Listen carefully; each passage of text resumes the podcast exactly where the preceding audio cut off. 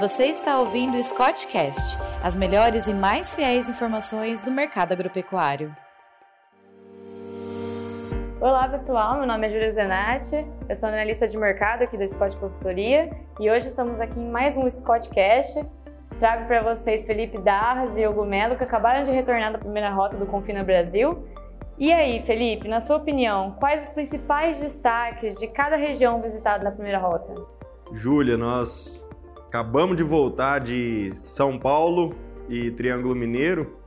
Foram mais ou menos 44 confinamentos visitados, né? O, é, o que dá para pontuar como um ponto aqui de, de atenção, de, de diferença, é o modelo de gestão que o pessoal trabalha, que é um modelo mais empresarial, sabe? Tem uma gestão mais evoluída, tem o pessoal que trabalha mais com ferramentas de proteção de preço, os coprodutos aqui dessa região de São Paulo, que tem alguma citricultura. É, então, existe bastante polpa cítrica, polpa úmida sendo utilizada, é, os insumos desses animais e também o, o, o, preço da arroba de comercialização desse gado ele é elevado comparado ao, ao restante do país, né? Tem mais alguma coisa para você completar aí, Hugo? É, eu acho que isso aí que você falou é importante da parte de, de se tornar algo mais empresarial, porque a turma tá, tá observando que a pecuária intensiva está tomando conta de todo o processo, não está cabendo mais espaço para pessoas que às vezes não utilizam tanto tecnologia voltada para gestão ou até mesmo é, investimentos para infraestrutura. Então isso foi bastante observado nessas duas semanas de, de rota, né, Felipe? Como eu e o Felipe, a gente ficou em equipe separada, então a gente acabou vendo lugares diferentes, mas a gestão em si está entrando muito forte, porque você precisa ter essa gestão, né? Você precisa saber o que está acontecendo dentro do seu confinamento para corrigir de uma forma mais, mais leve, né? Mais, mais organizado. Então, assim, está entrando firme, a tecnologia está muito firme também em todos os confinamentos que a gente foi visitado. Então, assim, eu acho que são pontos de atenção que a gente tem que passar isso para o público. Né? Tinha uma pergunta lá no questionário que questionava qual que é o grande desafio que existe da porteira para dentro.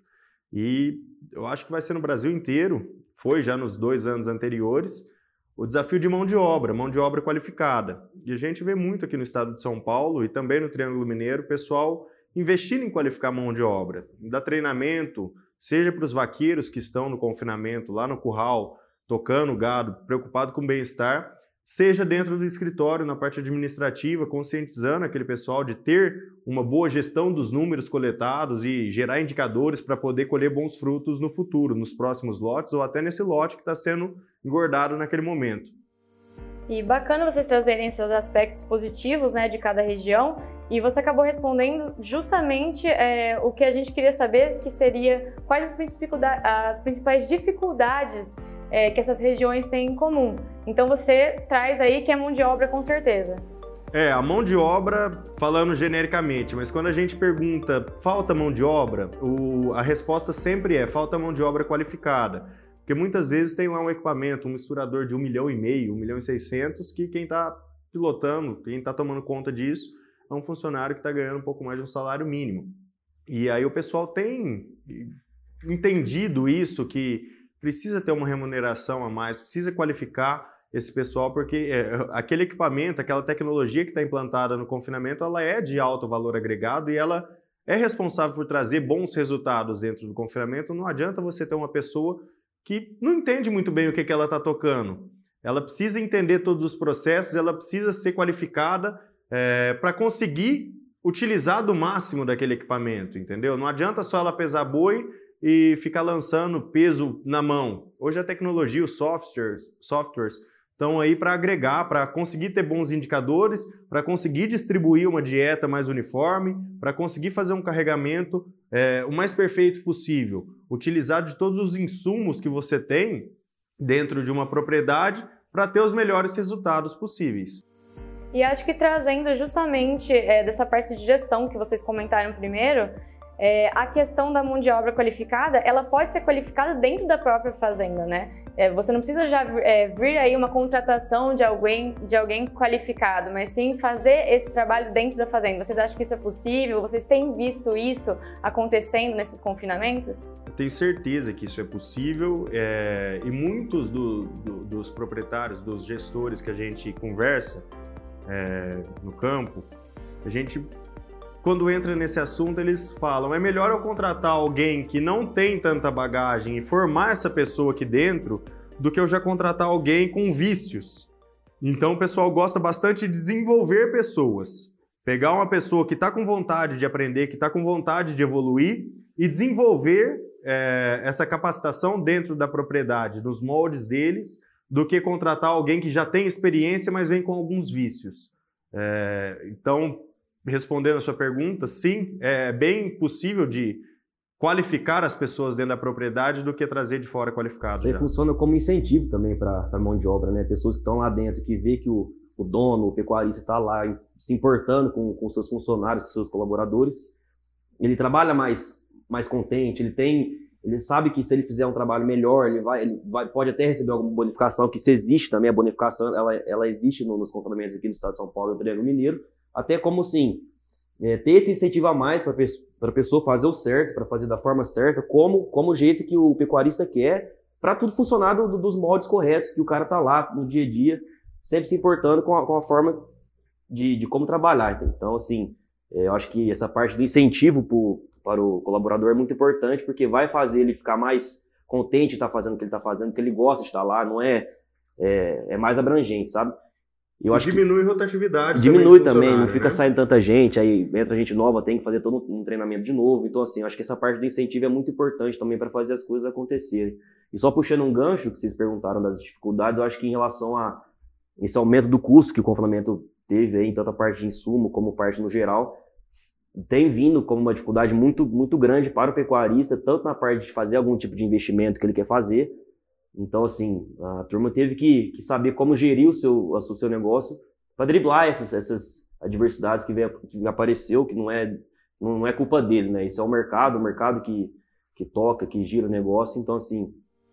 Muito interessante até você entrar nesse ponto, Hugo, porque outra, outra pergunta que, eu acho importante a gente trazer aqui nesse podcast de hoje é se é comum a utilização de coprodutos é, da agroindústria, né, para reduzir o preço da dieta dos animais. Vocês têm visto isso nesses confinamentos que vocês andam visitando? Sim, a, a rota que eu fiz, a gente pegou muita área que tinha muita usina no entorno e também, só que às vezes não é nem por conta de distância, muito, muitos pecuaristas já estão fazendo a conta, mesmo trazendo alguns insumos mais de longe, só que às vezes ali, se você bate alguma conta e vê que isso, que isso vai funcionar na, na, na sua dieta, que vai se enquadrar com tudo que ele tem que usar para dar um maior conforto, um, melhor alimento para o animal, esses, esses coprodutos estão entrando sim muito forte. É, seja o bagaço de cana, seja uma polpa cítrica, seja uma palha de cana, é, até o DDG, aí, que é um coproduto é, da, da, da, obtenção de etanol do milho, está muito firme no, aqui, aqui, nos, aqui no estado de São Paulo e também na, na parte de Minas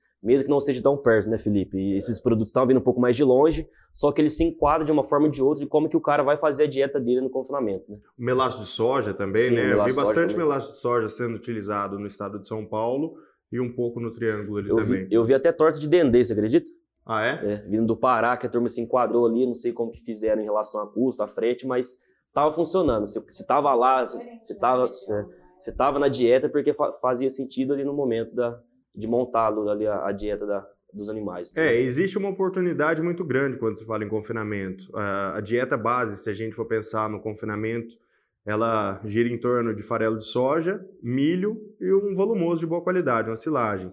Só que conforme vai aumentando o custo desses, desses principais insumos, quando a gente pensa que o preço do milho e da soja eles têm aumentado, eles puxam também outras fontes de energia e de proteína para cima. Então, nós vamos é, encontrando aí farelo de amendoim, é, torta de algodão, é, sorgo, outras fontes de energia e de proteína que vêm substituindo esses principais insumos, que é o milho e a soja, que têm subido.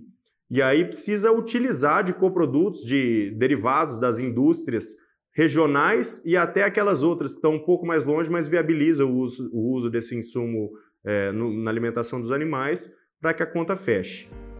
E aproveitando assim que a gente está falando dessa questão de distância e tudo mais, né? O que, que vocês podem comentar a respeito da sinergia entre agricultura e confinamento no entorno das regiões dos confinamentos que vocês visitaram? Ó, o primeiro ano que a gente rodou, que foi em 2020, a atividade de integração lavoura-pecuária, ela já era conhecida, não eram todas as propriedades que realizavam. Porém, isso no ano passado a gente já viu que aumentou muito quem está fazendo integração lavoura-pecuária e esse ano já vem sendo uma realidade quase que unânime para quem tem agricultura, fazer a terceira safra com capim e colocando boi em cima e diluindo um pouco dessas arrobas no capim. Sempre a arroba produzida a pasto vai ser mais barata que a arroba confinada. Você não tem tanto operacional, você não vai ter tantos insumos para colocar ali dentro dessa, é, dessa atividade. Então, quanto mais você conseguir diluir essas arrobas a pasto e terminar esses animais em confinamento, encaixando esses animais ainda numa bonificação de boi que é uma bonificação que preza pela precocidade do gado até 30 meses, melhor. A gente vê essa sinergia acontecendo, vê muito uso dos dejetos do confinamento também sendo beneficiados via compostagem é, para usar nessas agriculturas, na, na, produção da soja, do milho, e depois esse milho virar um volumoso ou até mesmo o, milho, o, o, o milho úmido, é, que possibilita aí uma colheita de um mês de antecedência, trazendo essa sinergia. Então, a, os dejetos dos animais viram adubo para essa agricultura, essa agricultura produz o grão ou produz o volumoso, é, libera essa área que já estava plantada, a braquiária rusiziense, por exemplo, para fazer a recria do próximo lote e esse, esse insumo que foi produzido ali, o milho, seja ele grão úmido ou seja ele volumoso, quem vai comer é o animal que está fechado no coxo. Então, já existe uma sinergia muito grande hoje dentro das atividades de integração e intensificação na pecuária de corte no nosso país. Ô, Júlio, eu gosto até de brincar. O Daz, ele fala assim, é, quando a gente foi montar as nossas rotas para procurar os confinamentos que a gente ia visitar, ele sempre falava para mim, você quer achar um confinamento, você procura um pivô. Você achou um pivô, você pode ter certeza que muitas vezes vai ter algum confinamento ali perto. Então, assim, pecuarista que tem uma, uma área, uma extensão de área um pouco maior, que utiliza já dessa tecnologia que é o pivô, que te garante se você fazer alguma colheita em uma, uma época que não tem chuva, você planta alguma coisa ali, que acaba utilizando também na dieta dos animais. Então, assim, isso era, era fatal. Muita, muitos confinamentos que a gente visitou tinha área de pivô na região, seja do, do, dono, seja de outro lugar, mas isso existia. Então, você tinha essa integração de uma, uma, um plantio de milho, que ia servir para volumoso, ou até mesmo a, so, a soja, que obviamente a maioria das vezes ia para venda, só que essa sinergia existe, tanto até a parte de indústria, né, das que, que tinha muito, muita indústria no, na região dos confinamentos, e, e, isso a gente viu bastante. Então isso é recorrente nessa área que a gente, nessa região que a gente percorreu, foi bastante recorrente essa, essa sinergia da agricultura com a pecuária. E assim, puxando o gancho dessa parte que vocês estão falando bastante sobre os custos de produção, questão de insumos, é, na opinião de vocês, a alta dos custos de produção pesaram sobre a quantidade de animais é, confinados nesse primeiro giro? É, e se vocês puderem também trazer aí um pouco das expectativas para o segundo giro também. Pesaram um pouco, sim. É, que que é, vou explicar um pouco do que a gente viu. É, os confinamentos de pequeno porte, aqueles confinamentos que vão girar de mil a três mil cabeças durante o ano, esses confinamentos tendem a ir desaparecendo conforme os custos vão aumentando. Porque a exposição de risco é, grande e o poder de barganha na comercialização, tanto do gado como frigorífico, quanto é, dos insumos que esses animais vão ser a, alimentados, eles vão sendo um, um, poder de barganha menor do que quando você vai olhar para uma prestação de serviço, para um confinamento que vai abater aí ano 40 mil animais. E aí, quando você pega o, o operacional, o preço do diesel, o preço do, o, o, custo dos funcionários, a infraestrutura, tudo isso, quando você tem uma operação maior, você consegue diluir ela melhor.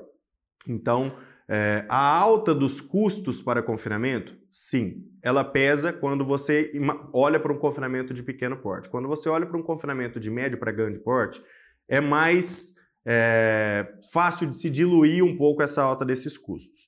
Se a gente for olhar comparado ao ano passado, a relação de troca ela melhorou em 6%. Eu estava até conversando ontem aqui com o Felipe Fabre na, na Scott e ele me soltou esse dado. A alta, é, aliás, a, relação de troca para a reposição do boi, do boi magro, ela melhorou em 6%. Por mais que o milho e a soja, que são os dois insumos balizadores de preço, insumos alimentícios, eles se mantiveram em patamares comparados ao ano passado iguais, é, e a gente olha para um mercado futuro que já está precificando um boi outubro a 340, hoje a gente tem um boi China de 330 e um boi é, commodity de 317 bruto, é, a gente olha que no futuro, quando esse gado vai sair, que vai ser setembro, outubro, esse primeiro giro de confinamento que começou em abril, maio, esse animal já vai ser remunerado a 340 se a gente fizer uma trava. Então, quem tem um porte maior consegue trabalhar melhor dentro da intensificação da pecuária.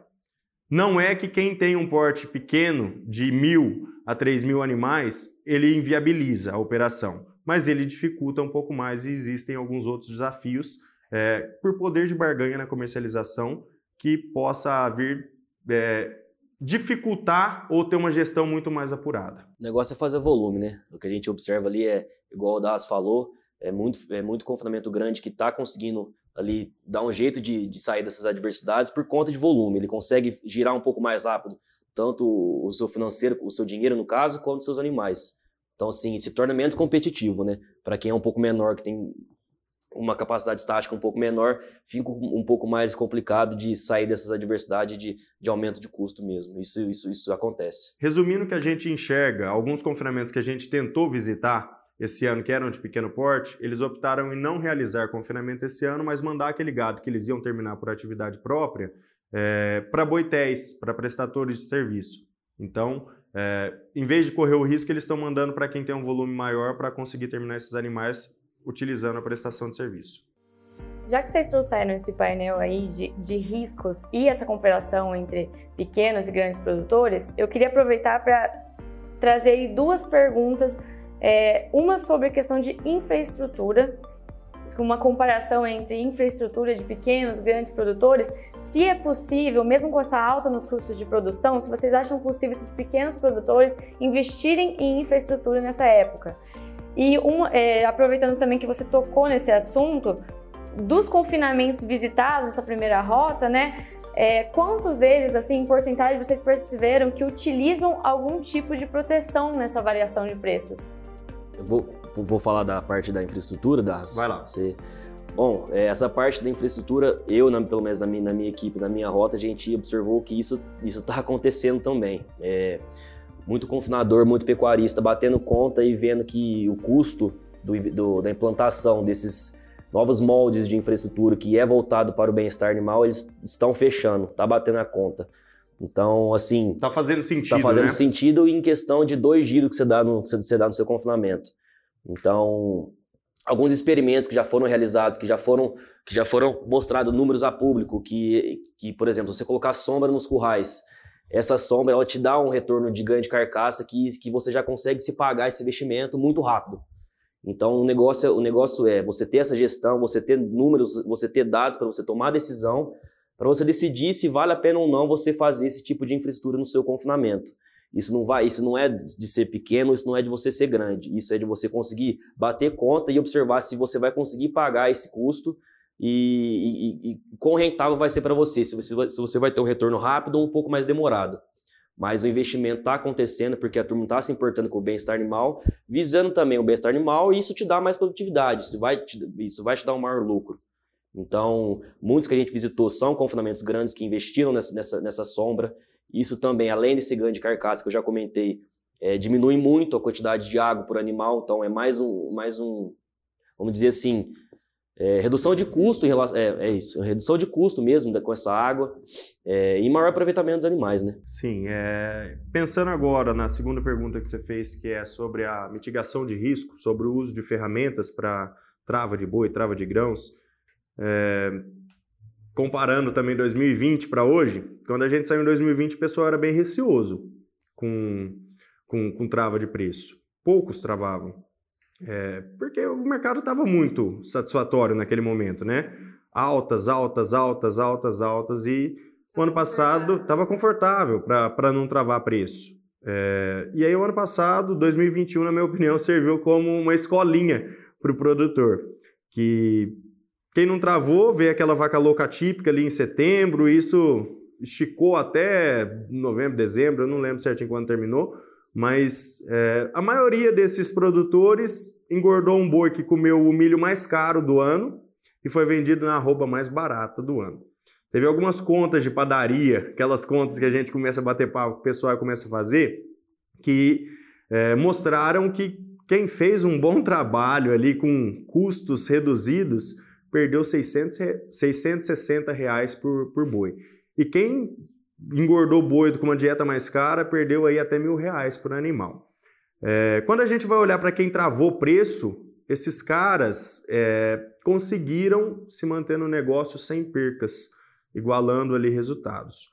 Então, 2021, na minha opinião, serviu para mostrar que existem as ferramentas, que quem utilizou se deu bem naquele momento. E quando a gente vai olhar nos últimos 10 anos, não teve um ano que foi típico, né? Não teve nenhum ano que não teve nenhum escândalo, que não teve é, derrubada de preço de arroba. Nós estamos lidando com um comprador muito grande que é a China. A China tem 2 mil anos de mercado e o Brasil tem 520 de existência. Então, é, é, incomparável o poder de negociação que esses caras têm com a gente. E tá certo, dentro de uma negociação, quem está comprando tem que procurar comprar no preço mais baixo possível e quem está vendendo tem que procurar vender no preço mais alto possível. Esse ano, falar, ah, não vai ter nada que vai dar uma derrubada no preço da arroba, cara, é muito difícil a gente olhar e falar que não vai ter nada, hein? Já teve Joesley Day, já teve carne fraca, já teve dólar, já teve vaca louca típica, então, é, é bom se preparar, é bom travar, e eu não falo assim, trava 100% da sua produção e fica limitando aí seus lucros caso a arroba estoure, caso a arroba vá para 350, 400 conto. Que o ano passado era vontade, era aquele sonho do pecuarista que ela chegasse a 350, só que a maioria vendeu o boi a 280, 290, 270, né? Então, a, a vontade de vender a 350 foi maior do que a, a realidade de travar um boi a 340, que deixaria a conta linda. Para esse ano, o, minha dica, dica do Felipe Darras, não a dica da Scott Consultoria, não sei se a gente pode dar dica dessa maneira, mas a minha dica é que trave seus custos. Não precisa ser travar 100% da sua operação, mas trave seus custos e vá para o jogo com o restante. Assim você tem chance de ganhar mais caso arroba story e você não vai perder dinheiro caso arroba, a, a arroba derrame lá para baixo. Você tem um plano B, você está seguro. Então, a dica que eu tenho para dar é essa: utilize as ferramentas, elas estão aí para todo mundo, basta você procurar alguém que, que saiba é, utilizar disso para te, te assessorar, te dar uma dica sobre isso. Eu acho que a nossa conversa acabou encaminhando bem para essa questão de que quem não está inovando, quem não está quem não está acompanhando o mercado e se atualizando está ficando para trás, né?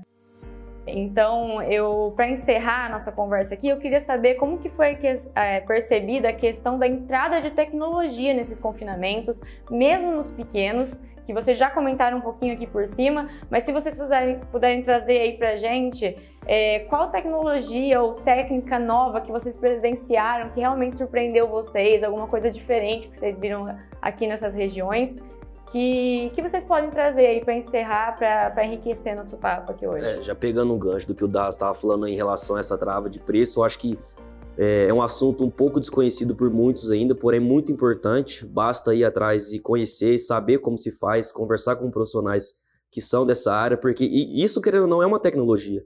É uma tecnologia de. Desde um sal branco, que é... lá atrás foi colocado no coxo para suplementar os animais, isso era uma tecnologia. Tudo que você. É muito complicado você engessar a palavra tecnologia, porque tudo que é de novo, que você usa visando melhoria do seu sistema, é uma tecnologia. Então, tudo assim. Que sai do básico, sai do exatamente. óbvio. É... É, em relação a essa trava de preço que a gente estava falando, é um assunto muito importante que eu acho que tem que, tem que ser de, de entendimento de todos os pecuaristas, porque isso sim, isso ajuda realmente, isso, isso te dá uma segurança do, do, do da sua operação e, e de resto, eu acho que pelo que eu percebi, é, igual eu já falei, essa parte de infraestrutura, isso, isso me chocou muito, porque é, eu, não, eu, não, eu não tinha essa, essa noção da grandiosidade da infraestrutura como um investimento tão forte dentro de, confina, de, de um confinamento, da turma visando bem-estar e visando, visando lucro, porque isso nada mais é do que você melhorar o bem-estar do seu animal, ele vai te produzir mais. Isso, isso não tem nem como negar.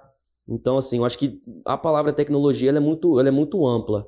É, tudo que você faz bem feito, é, de acordo com a sua operação, isso é uma tecnologia. Então, é, não precisa engessar de uma forma assim, ah, tecnologia é mais parte de computador, mais parte de software. Não. Igual o Das falou, um sal branco bem utilizado, é, é, quando você fornece de, forma, de uma forma correta, quando você faz conta de quanto que o animal precisa comer de sal branco, isso é uma tecnologia, querendo ou não. Que está sendo implantada. Do, do, pensando em bem-estar até o, último ajuste de indicadores zootécnicos que um software pode te indicar, é, quando você utiliza isso, traz é, indicadores para você Pra ter tomada de tomadas decisão, de né? decisão no seu modelo de gestão e estratégia, é, isso vem a agregar. Então a tecnologia ela está aí sempre para agregar e trazer benefícios. E no final da conta, todo mundo está querendo ganhar dinheiro. Né? Ninguém está fazendo pecuária só por paixão. É igual, igual, igual a gente comentou, pecuária intensiva está ficando muito competitiva, ela não tá mais, não pode ficar mais em áreas que, que, que não, que não tem essa competitividade, porque ela está vindo forte no mercado. né? antigamente não era, era tão, não era tão competitivo, não era tão intensivo assim. Só que com o passar do tempo, já com essas novas tecnologias surgindo, se tornou competitivo e se tornou produtivo. Se tornou um, um negócio para você ganhar dinheiro, para você saber desenvolver toda a sua operação. Então, assim, eu acho que é, é só, só para agregar essas tecnologias novas e saber usar da forma correta. Precisa medir também. Uma frase que eu escutei um, um tempo atrás é que tudo que você vai medir, é, se você vai implantar ou não, isso vai ter um custo. O controle, muitas vezes, ele pode sair mais caro do que o controlado. O que, que eu estou dizendo com isso? Não é uma tecnologia que custa um milhão e meio, dois milhões, três milhões que você vai implantar, que ela vai se tornar cara dentro da sua operação. Escutei uma frase muito bonita de um confinador que a gente passou visitando ali no Triângulo Mineiro, que ele comentou que quando eles estavam começando o confinamento lá atrás, o sogro dele, é, ainda um pouco resistente, ele falou: Ah, nós vamos fazer um confinamento. Ele pegou e falou: Ó, oh, mas mede. Mede tudo e pensa tudo. Pensa, planeja antes de você executar, pensa de novo, porque é um investimento. Um parafuso que você bater numa lasca para esticar uma cerca, que você entortar esse parafuso e ele foi inutilizado, ele é mais caro do que um misturador que a gente vai comprar e pagar não sei quantos milhões para tratar do gado todo dia e isso colocar resultado no seu bolso. Então, toda tecnologia que você for implantar, você precisa medir, planejar, pensar como ela vai ser executada 10 vezes antes de você implantar. Qual o retorno que isso vai te trazer? Porque muitas vezes você toma uma decisão de implantar uma tecnologia e esse controle acaba saindo mais caro do que o controlado. E uma tecnologia que ela não é utilizada, essa é a mais cara. Seja um parafuso que você colocou e apertou e ele espanou, seja um prego que você bateu e ele ficou inutilizado, ele é mais caro porque ele virou uma despesa e não traz retorno. E aquilo que você gastou, é, sei lá, milhões para te dar um trato uniforme, para te dar assertividade de carregamento, de distribuição, aquele software que te traz indicadores para tomada de decisão no momento que você vai vender o seu animal e ter o maior retorno é, em cima daquilo, é um investimento que ele não é tão caro quanto algo que ficou inutilizado. Então, eu acho que o, o ponto para a decisão se adota uma tecnologia ou não é isso. É planejamento, é pensar, é ter estratégia antes de executar, antes de fazer uma compra. Não existe caro e barato quando vai se implantar tecnologia. Existe o quanto isso te traz de retorno e de tomada de decisão ou quanto isso vai se tornar inutilizado com tanto tempo. Perfeito, muito bem pontuado. Bom, meninos, eu agradeço demais o tempo de vocês por vocês terem trazido um pouco mais dessa experiência aí que vocês tiveram ao longo dessas semanas. Para encerrar, vou convidar aí que vocês façam uma chamadinha para o segundo, né? Para a segunda rota que vai estar tá acontecendo agora. Conta só para nossos ouvintes aí quais serão as rotas e as datas que vocês vão estar tá partindo. Na semana que vem, é... a gente já começa na segunda-feira, que vai ser dia 11. Dia 11 de julho. A gente já vai começar pelo Mato Grosso do Sul. São duas equipes rodando simultaneamente. Uma vai começar lá de Laguna Carapã, lá do sul do Mato Grosso do Sul, e a outra vai fazer essa região de fronteira com, com São Paulo aqui, subindo próximo a Três Lagoas, Bataguaçu, é, e chegando até o norte do Mato Grosso do Sul. E aí na semana seguinte a gente vai fazer o Mato Grosso, aquela região de Rondonópolis, e também um eixo que vai descer de Campo Novo do Parecis até Cuiabá. Ali nós vamos encontrar um perfil, acredito eu, de, de confinamento, de intensificação um pouco diferente do estado de São Paulo. É, e tudo isso vai ser divulgado dentro das nossas mídias sociais, dentro das mídias sociais da Scott Consultoria e do Confina Brasil. Então é só acompanhar no confinabrasil.com, que é o nosso site, ou no arroba Confina Brasil e nos canais da Scott Consultoria, que tudo que a gente for vendo ali de tecnologia, de estratégia, de gestão, de bem-estar, de sucessão familiar, de sustentabilidade, é, de insumos que estão sendo utilizados para a alimentação desses animais, tudo a gente vai estar tá publicando nessas, nessas mídias sociais, vai acompanhando a gente, que são duas semanas que vão vir aí para trazer muita novidade e, e muito do que a gente tem é, para retratar daquele Mato Grosso do Sul e um pouco do centro-sul do Mato Grosso para o restante do Brasil. Bom, certinho. Então, vocês escutaram Felipe Darras, estão todos convidados a continuar nos acompanhando. E agora eu vou passar a palavra para o Hugo Melo encerrar a discussão para a gente. É isso aí, turma. Acompanha a gente aí, porque a nossa ideia do Confina Brasil é realmente viajar é, esses estados aqui do, do, Brasil, conhecer diferentes tipos de confinamento, seja ele grande, seja ele pequeno, mas para conhecer, para entender do que está acontecendo aí, quais são os desafios da pecuária intensiva, tanto em todos, todos os aspectos que, que o confinamento traz. E a gente não quer ficar com esse conhecimento só para a gente, só aqui dentro da Scott. Nosso intuito é disseminar essa informação, até mesmo para ajudar quem está quem tá inserido na pecuária, para to tomadas de novas decisões e até mesmo para quem não conhece a pecuária, não sabe não entende como funciona, entender um pouco mais do, do que, do que é, do, de como a gente trabalha. Então fica atento aí nas nossas redes sociais que vai vir muita, muita coisa boa por aí. Bom, muito obrigada meninos, obrigada a todos que estavam nos ouvindo e a quem ainda vai nos ouvir e até o próximo Scottcast.